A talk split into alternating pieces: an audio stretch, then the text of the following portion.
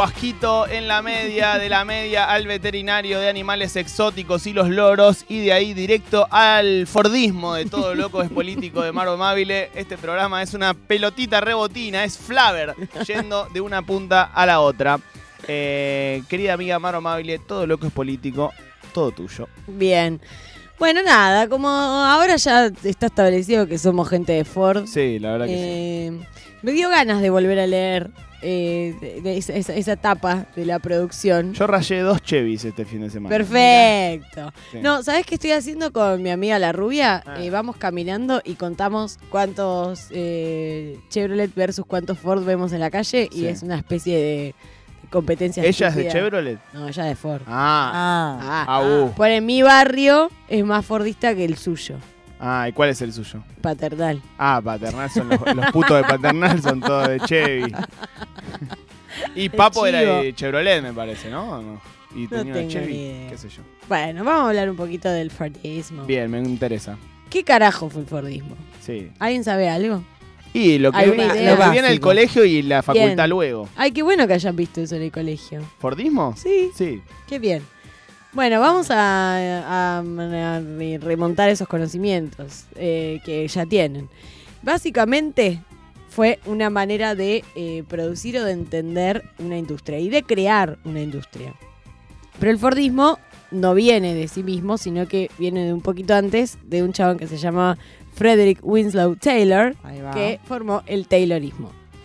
Eh, estamos pensando en Estados Unidos, que eh, más o menos inicios del siglo pasado, un poquitito antes quizás, siglo anterior, 1800, eh, la industria empieza a crecer, se empieza a generar, la, o sea, la industria empieza a ser una parte muy importante de la economía de los países, en este caso de Estados Unidos, y había que volverla más eficiente.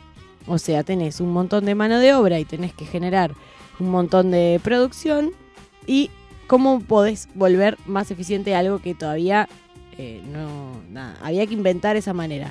Entonces este tipo lo que hace es, eh, él era creo que eh, ingeniero mecánico y dice, bueno, vamos a, a generar lo que sería una administración científica del trabajo.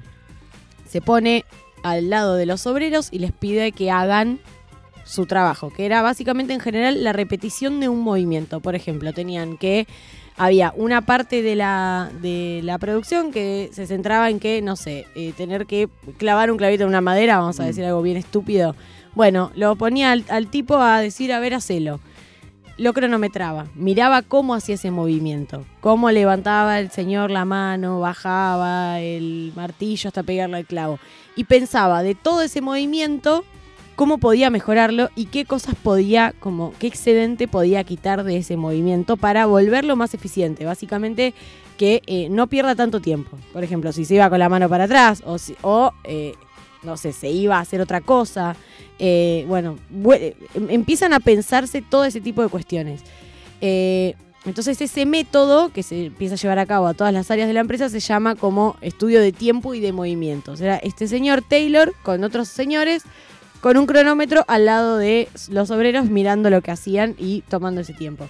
Estudia eso, ve qué cambios pueden realizar eh, y empieza también a dividir más el trabajo. Los, las personas tenían una tarea bastante sencilla. ¿Vieron tiempos modernos de Chaplin? Mm. Sí. Bueno, básicamente era eh, lo, lo que se ve, ¿no? Una persona en una línea de montaje, que eso todavía no existía en el Taylorismo, lo va a traer Ford, haciendo un movimiento repetitivo un montón de veces. Eh, y también lo que hace es como estandarizar los procedimientos, ¿no? Como, bueno, eh, acá se hace esto, acá se hace esto, acá se hace esto. Eh, viene Ford y lo que hace es profundizar un poco Mm. ese, esa manera de trabajar. Eh, él tiene, para mí Ford tiene cosas como muy increíbles y, y- y realmente una visión, una cosmovisión eh, de la producción. Y también, vamos a decirlo, de los obreros, si bien vamos a ver que hay cosas que no están tan buenas y que detrás de todo lo único que el chabón quería era Detrás de todo vender más solo hay una mujer. detrás de todo solo hay una mujer, pero eh, entre otras de las cosas que propone Ford, va a proponer pagarle mejor a sus, a sus empleados para que consuman lo que él produce y para que consuman eh, otras cuestiones también, pero eh, había una idea un poquitito macabra detrás Sí, de no, eso, pero- vamos a negarlo. Bueno, a ver, una visión, no sé de macabra, una visión capitalista. Completamente de- capitalista, De la total. cuestión. Total. Eh, bueno, pero el capitalismo es un poco macabro. Bueno, un poco así. Pero mm, también muy novedoso esta idea, como no de, de tener una visión completa del obrero de la fábrica y no solo de eh, cómo hace su trabajo ahí, sino de, eh, bueno, que todos los obreros puedan comprar un Forte de alguna forma. Exactamente. Como digo, del obrero como sujeto social de alguna forma. Del obrero como consumidor también. Exacto. Que quizás es como la gran novedad del capitalismo del siglo pasado, poder generar un mercado de masas donde en algún punto están la mayoría de las personas adentro. Podemos pensar que quizás los ul- las últimas décadas de, digo, pensando un poco en que hubo cierta idea, sobre todo después de la Segunda Guerra Mundial, de eh, cierta inclusión más plena, digamos, de la sociedad entera dentro de un mercado de consumo. Y eso después, los últimos años, empieza a caer esa idea. Ahí podemos pensar que el, capitalismo en algún punto genera una propia ruptura dentro de sí mismo. No es que cambia, no es que deja de ser ca- capitalismo, sino que entra en otro estadio. Eh, y en, donde de repente ya va a pensar que hay gente que va a quedar afuera. No digo que, eh, que durante la etapa del Fordismo se pensara, o, o- o- o luego la Segunda Guerra Mundial, cuando había que eh, restituir esos estados hechos mierda y totalmente desguazados por la guerra, eh, se tenía una, una idea tan como que, que no había gente afuera. Pero sí había una, al menos desde la idea o una intención de, eh, bueno, de llegar a la mayor cantidad de gente posible. Al menos desde el relato. Al menos desde el relato, exactamente. Bueno, ¿qué pasa? Llega Ford, eh, bueno, él ya tiene su fábrica, termina la, la Primera Guerra Mundial y él empieza a implementar algunos cambios dentro de su fábrica y ahí es cuando empieza a generarse eh, un poco una eh, cosmovisión más grande o, empieza él a, tener estos cambios más grandes y a generar lo que sería el Fordismo, ¿no? Básicamente lo, lo primero que introduce el chabón es la línea de montaje, o sea, esta, mm, esta cinta grande que va llevando un producto de un lado de la fábrica al otro. Mm. ¿Por qué hace esto? Porque se dan cuenta que los obreros muchas veces se movían de su puesto de trabajo para ir al baño, para llevar algún material de un lado al otro de la fábrica, para moverse.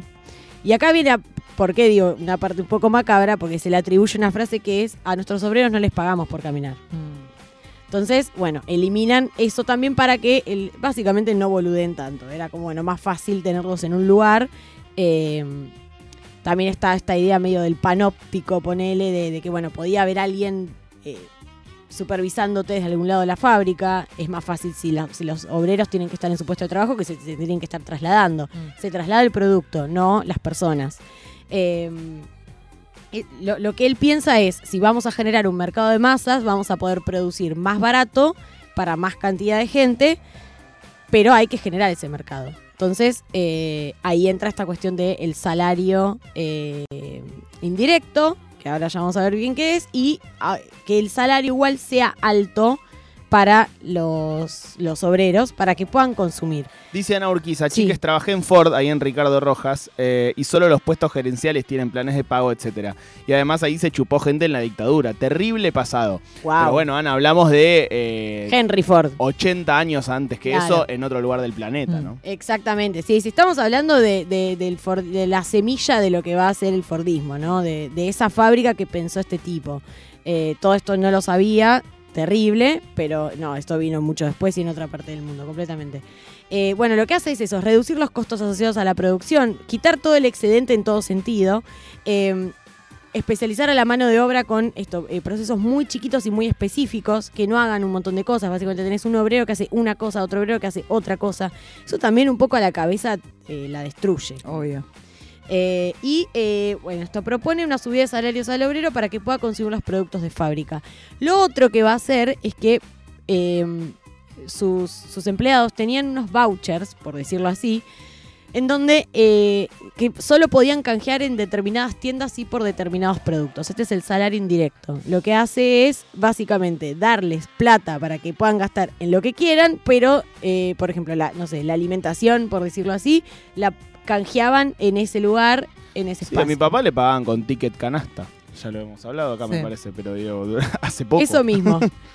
Pero hay toda una idea también de eh, él después va a estar involucrado con otros eh, empresarios eh, muy grandes, entre ellos también eh, Alfred Sloan, que fue el, CEO de General Motors. va a estar muy involucrado en el New Deal de Roosevelt. Digo, van a convocar a todas estas grandes empresas y todas estas personas que tenían a cargo un montón de, personas para ver cómo reconstruían ese país después del crash de, de Wall Street. Algo que me pareció también muy interesante es que eh, un poco el Fordismo como movimiento, no hablo de, de- Ford como empresario, sino que el Fordismo como movimiento lo que hace es romper el equilibrio de el trabajo en la casa y la industria pequeña, ¿no? Eh, o, digo, la persona va a tener que salir de su casa para ir a una fábrica a trabajar. Se acabó esa cuestión de de repente de tener un trabajo como más diseminado o fuera del hogar, que quizás, o, o más relacionado a este, a este como esta pyme o esta pequeña industria, digo, va a atentar mucho est- est- estos, estos procesos contra eh, esos negocios pequeños. Eh, y eh, esto va a terminar generando. Me, me- me anoté un cuadrito que me pareció muy genial de un chabón que está como muy citado, que se llama Coriat, Benjamin Coriat, que es quien eh, estudia todos estos procesos y lo ve de una visión más macro. Y tiene un cuadro que me pareció muy hermoso y lo copié como si fuera. No, el- la Facu. la Facu total. Es que era completamente la Facu. Hermoso. Eh, y, y bueno, esto se, se racionaliza un poco la, la gran industria. Eh, tengo acá un par de frases que me gustaron de, de él. Dice, nuestro propio éxito depende en parte de los salarios que paguemos. Si repartimos mucho dinero, ese dinero se gasta. De ahí que esta prosperidad se traduce en aumento de la demanda de nuestros automóviles. Mm. Eh, o sea, va a pensar un poco una manera de producir, pero también con cómo va a crear ese nuevo mercado, ¿no? Va a ir atada no solamente la manera de hacerlo, sino la manera de ver cómo mete toda esa producción en un mercado. Que va a ser la gran diferencia con la manera de producir de los 70 en adelante, que era básicamente, tengo toda esta cantidad de, mer- de mercadería, ¿cómo le inyecto en el mercado? Ahora va a ser al revés, es más a demanda. Mm. Eh, eso vino también muy, no sé si es tan loco, pero sí me parece flashero que eh, de alguna manera una, una nueva manera de pensar el mercado y, y- y la- y las relaciones de producción vinieron del lado del Fordismo, que es un mercado de automóviles, y quienes traen eh, el cambio en, en esa manera de pensar el mercado. Y la producción va a ser Toyota, también re- eh, relacionada a los autos. No sé bien por qué, debe haber algún tipo de razón, pero eh, viene del, de- del mismo rubro, ¿no? La- el, el cambio. Sí, hoy quizás es Google, ¿no? Ese nuevo paradigma de organización industrial, de alguna forma. No sé si industrial, pero de organización de los em- empleos eh, formales o de, de- de cierta área eh, de- de- empresarial. De organización empresarial más que industrial. Total. eh, es Google, ¿no? El- el- esa, al menos en lo simbólico, después de haber un montón de, de- de- de otros, pero digo, si uno tuviese que ponerle como el nombre de empresa a un nuevo paradigma, es, es Google. Sí, total. Sí, muy relacionado a la información también, ¿no? Como el valor que va a empezar a tener la información en lo que es la, la industria. Eh, bueno, y para cerrar, eh, me pareció interesante también como discusión, pensemos también que estábamos, estamos situando un poco en, en- un momento de crisis y me pareció un poco actual pensar que hace 100 años estaba hablando un poco de lo mismo, pero Ford decía en ese entonces, ¿por qué todos esos discursos sobre la disminución de la mano de obra y los beneficios que sacaría al país de la reducción de los salarios? Su resultado no es otro que la reducción del poder adquisitivo de los asalariados y el estrechamiento del mercado interior.